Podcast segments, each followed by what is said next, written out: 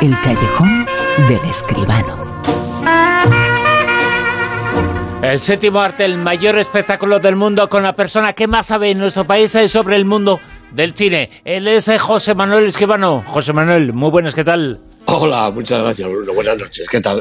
El séptimo arte, el mundo del cine, que como siempre, bueno, estamos eh, siguiendo semana a semana un poquito cómo van eh, las cosas. Se sigue recuperando, no se está recuperando.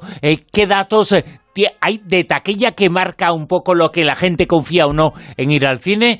¿Cuáles mm. son los datos de esta última semana? Pues yo creo que estamos en una especie de meseta. Em, bueno, ha bajado un pelín la recaudación simplemente porque la película más taquillera, que en esta semana pasada ha sido Spiral Show, pues ha hecho un poco menos que la más taquillera de la semana anterior, simplemente por eso, porque el nivel es prácticamente el mismo. Estamos en un millón doscientos mil más o menos eh, euros de recaudación de las 20 primeras, bueno, prácticamente todas las, las películas, ¿no? Entonces, bueno, pues estamos ahí un poquito estancados en el millón y algo eh, vamos a ver, este fin de semana se ha estrenado Cruella, se ha estrenado alguna otra cosa un poquito así. Yo creo que la cosa va, va a funcionar, se va a recuperar un poquito.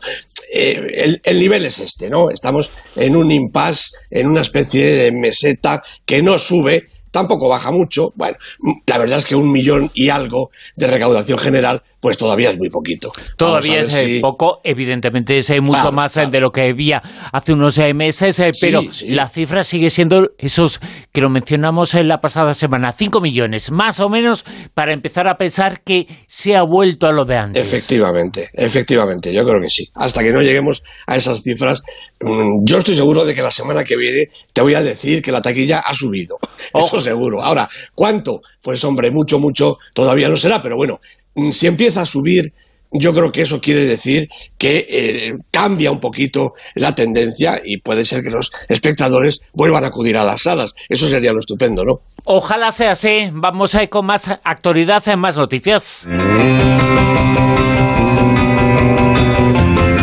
José Manuel, cuando iba al cine antes eh, y cuando veía películas y cuando ahora también eh, pongo alguna película eh, más o menos de hace 10, de hace 15 o más años en televisión, al principio todo el mundo ha visto esa imagen, ese león que sale por, por un agujero y bueno, pues ese león de la metro, ese protagonista, el león de la metro está en la actualidad, ¿por qué? Pues hombre, pues porque Amazon la no, sé cómo calificarlo, la insuperable ya Amazon ha comprado la Metro Goldwyn Mayer. Eh, bueno, han estado año y medio, ¿eh? eso que se llama arduas negociaciones, como se suele decir, ¿no? Y al final, pues la venta eh, va a ser todavía un proceso un poquito más lento, pero bueno, 8.450 millones de dólares, es decir, 7 millones, 7.000 millones de euros aproximadamente, ¿no? De esta manera, la, la, plataforma Amazon, pues se hace con los derechos de todo el catálogo de películas y programas de televisión de Metro Goldwyn Mayer, uno de los estudios más antiguos y más completos del mundo. Más de 4.000 películas, 17.000 horas de programación de televisión, 180 eh, premios Oscar, 100 premios Emmy. Bueno, hay que recordar que entre otros títulos, eh, Metro Goldwyn Mayer cuenta con las franquicias de James Bond, Rocky, El Hobbit, Robocop o Stargate, ¿no? Y eso es eh, el pasado y digamos el presente. Pero para el futuro más o menos inmediato, el estudio, el nuevo, el nuevo Metro Holding Meyer, cuenta ya con los derechos de proyectos como el spin-off de G.I. Joe, que se va a llamar Snake Eyes, dirigido por Robert Schwenke, el biopic de Aretha Franklin, Respect, de Lee Stomey, con Jennifer Hudson en el papel de la cantante, el nuevo Candyman, de Nia Da Costa, la película de Ridley Scott, House of Gucci, que tanta polvareda ha levantado ya, la tercera entrega de Creed, con Stallone o sin Stallone, da igual, un reinicio de Pink Panther, la película de Ron Howard sobre eh, aquel dramático rescate en una cueva tailandesa, Thirteen Lives se llama, la película musical Cyrano, dirigida por Peter Dinklage, una secuela más de Tom Raider, que va a volver a protagonizar Alicia Vikander, otra secuela de una rubia muy legal, de nuevo con Reese Witherspoon, y la película de fantasía de Josh Miller, 3000 Years of Longing, 3000 años de añoranza. Quiere decir esto primero que hay aquí una caja segura de muchos miles, de muchos millones, diré yo, de dólares. Y en segundo lugar, y yo creo que más importante, que se da un nuevo paso muy grande, muy grande, en el, en el sentido de que las plataformas se están quedando con todo el cine y me temo que eso va al final, va a dolerle mucho a las salas, porque además las plataformas, eh, la política que tienen, como hace eh, Netflix, es que si algo se estrena en salas, es cuestión de una semana o dos y después a la plataforma, a las teles. Yo creo que estamos en un momento verdaderamente serio, verdaderamente importante. Eh, la verdad es que la pandemia ha cambiado el mundo y esta compra lo certifica totalmente. Ha cambiado el mundo eh, por completo, pero ha cambiado también el mundo del cine porque la Metro ya es de una de estas empresas eh, tecnológicas eh, de Amazon. Es historia viva. ¿Nos has contado algún detalle, algún dato más? Entre 4.000 películas, 180 Oscar, 100, 100 Emmys las franquicias como James Bond, por ejemplo, 007, son películas de la Metro. Ahora van a ser películas de Amazon. Tenemos que acostumbrarnos, el mundo ha cambiado. Efectivamente, eh, como ya se sabe, nunca se ha visto más cine por televisión que durante la pandemia, que durante el confinamiento, claro, no había otra manera, ¿no? Pero eso ha provocado, yo creo ya, una especie de costumbre, de hábito, que va a ser muy difícil eh, que se mueva, sobre todo porque además, como ya estamos viendo, ¿no? las, grandes plataformas eh, están optando por querer, querer comprar, y lo compran de hecho, todo el cine, toda la producción. Vamos a ver qué pasa, Bruno, pero la verdad es que creo que estamos en el momento más serio de la historia del cine, sinceramente un momento serio, un momento importante, un momento un poco dramático, un antes y un después, desde luego, de estos hechos que están ocurriendo en 2020-2021, la compra de la Metro por parte de Amazon. Vamos a hablar de una película, el comentario, la crítica esta noche va a ser de una obra, una obra titulada Uno de nosotros. Vi exactamente lo que siempre había sospechado de Donny Weeboy. Y vi que esa chica no puede proteger a su hijo. Margaret Jimmy es su hijo. Y también es tu nieto. Estamos buscando a Donny Weeboy. Se casó con la viuda de nuestro hijo. Se ha llevado a nuestro nieto. Digan por ahí que buscan a los Weeboy. Ellos les encontrarán. Nos apetecía ver a Jimmy como nos pillaba de paso. Ah, les pillaba de paso. Una película que insistimos, eh, como todas las películas, hay que ver en pantalla grande, en sala, José Manuel. Efectivamente, no cabe ninguna duda, sobre todo para ver a Kevin Costner y Diane Lane. Qué, qué intérprete, Dios mío. Bueno, uno de nosotros es la película de Thomas Besuja, la ha producido eh, Besuja también, con Michael Kaplan y Paula Mazur, y el guion es del propio director, Thomas Besuja, con Larry Watson, Kevin Costner, Diane Lane, Leslie Manville en los papeles protagonistas. Este hombre, Thomas eh, Bizuka, es un, director americano, es el autor de tres películas desde el año 2000. Big Eden, que nos estrenó aquí, creo yo, La joya de la familia y Monte Carlo. Como se ve, pues no se prodiga mucho, pero sí que cuando lo hace intenta tener el control de sus películas. Es su propio guionista, siempre, y si puede también las produce, como en esta última, Uno de nosotros, basada en la novela Déjalo ir, que es mucho mejor título, como casi siempre, la novela de Larry Watson, que también colabora en el guion. Bueno, lo que también eh, procura Bisuja es contar con un sólido reparto y ahora, como ya he dicho, ha contado con estos dos pesos pesados de Hollywood, Diane Lane y Kevin Costner, una pareja fuera de toda duda, creo. Ellos son los Blacklage Margaret y George, que viven en su pequeño rancho de Montana, acompañados de su hijo James. George es un sheriff eh, jubilado y la vida de los tres discurre apaciblemente. James se casa y se queda a vivir en el rancho con su mujer, con Lorna. Bueno, cuando Jimmy, el bebé de ambos, tiene unos meses de edad, pues la tragedia azota a la familia porque eh, el hijo James muere en un estúpido accidente y la desolación amenaza la vida de los tres, eh, los tres personajes adultos. Bueno, Lorna al fin vuelve a casarse con un tal eh, Donny Weboy y poco después Donny se la lleva junto con el niño a la casa de su familia en Dakota del Norte. El matrimonio Blackledge se queda definitivamente solo. George es un hombre estoico, parco en palabras, que lleva por dentro sus emociones.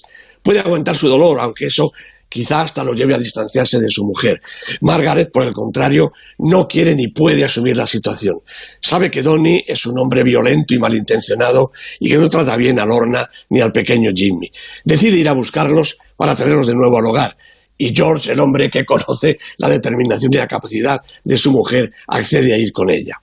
Bueno, este primer acto está contado por Thomas Fizuja con extraordinaria economía de medios, con un pulso intimista, sintético, que avanza sobre mínimas elipsis y que crea un clima absorbente y unos personajes certeros que no necesitan ni hablar para hacerse entender. A partir de aquí se pone en marcha otra historia, la verdadera historia de unas personas que luchan en contra de todo, incluso en contra de la ley, por recuperar lo que les ha sido arrancado, lo que falta en su familia, en su vida. George y Margaret Margaret y George, porque ella es el motor que hace volar la voluntad, buscan a su nieto, cruzan Montana y sus pesquisas los llevan hasta el hogar de los Weeboy, regido por Blanche, una mujer que dirige con mano de hierro su guarida y a sus hijos, incluido Donny, y también a su nueva recién, a su nuera recién conocida. Los Blackledge tienen escasas posibilidades de convencerla y de poder recuperar a su nieto. Lo intentarán de distintas formas, hasta la más radical y peligrosa. Uno de nosotros es una película milimétrica, exacta en su compás, en todo su metraje, y toda ella apela a la sensibilidad del espectador y a su sentido ético, con una narración que apunta a la justicia poética. En realidad es un western moderno, moderno e íntimo. La talla va de los horizontes abiertos al corazón de los protagonistas y entre medias pasa por todos los ingredientes del género, incluyendo las más dramáticas galopadas, aunque esta vez no a caballo, sino en coche. Y con un personaje arquetípico, este ex sheriff estoico y justiciero tan cercano al Bill Money de Sin Perdón, y otro radicalmente distinto, porque no es frecuente que las mujeres protagonicen westerns, y aquí la Margaret de Diane Lane se alza con el liderazgo, basada, como decía, en su fuerza, su voluntad y su carisma. En realidad, Lane y Costner dan una lección magistral. Su interpretación es majestuosa, llena de naturalidad, verdad y talento una gozada verlos y también hay que decirlo, disfrutar de la espléndida banda sonora de Michael Giacchino.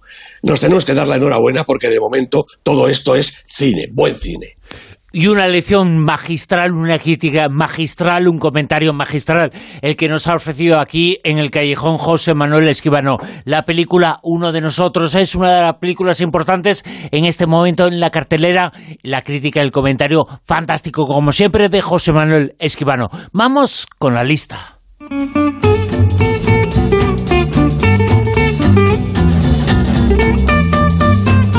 La lista que nos sitúa esta semana en el puesto número 10, José Manuel. Bueno, sí, por su, en su tercera semana ha bajado un poquito El olvido que seremos, la estupenda película de Fernando Trueba, con un majestuoso también Javier Cámara, uno de nuestros mejores actores. La verdad es que a mí el título me parece, eh, es que ya en sí mismo el título, dos o tres eh, palabras, resume mucho no solo el contenido, sino muchas cosas de la vida. Porque vamos a ser eso, el olvido que seremos. Eso eh, eh, es terrible de decirlo, pero es que es verdad. Efectivamente, es un título que es, es una poesía en sí mismo, pero además está lleno de verdad y con relación a la película también, por supuesto. En el puesto número 10, El olvido que seremos en De Trueba. ¿Y en el 9? En el 9, First Go, este western eh, atípico completamente de Kelly Richard, primera semana en el Super 10. No es una película fácil de ver, pero es todo belleza. ¿En el 8? Pues tenemos otra película española, Poliamor para principiantes. Hablábamos de ella la semana pasada, la película de Fernando Colomo con Carre Alejalde, Tony Acosta, primera semana en el Super 10. En el 7. También ha bajado un poquito en su tercera semana Cuo Saida de Yasmila Svanich, una película que vuelve a recrear la trágica guerra de los Balcanes. Hay que contar esta historia muchas veces para que no se nos olvide.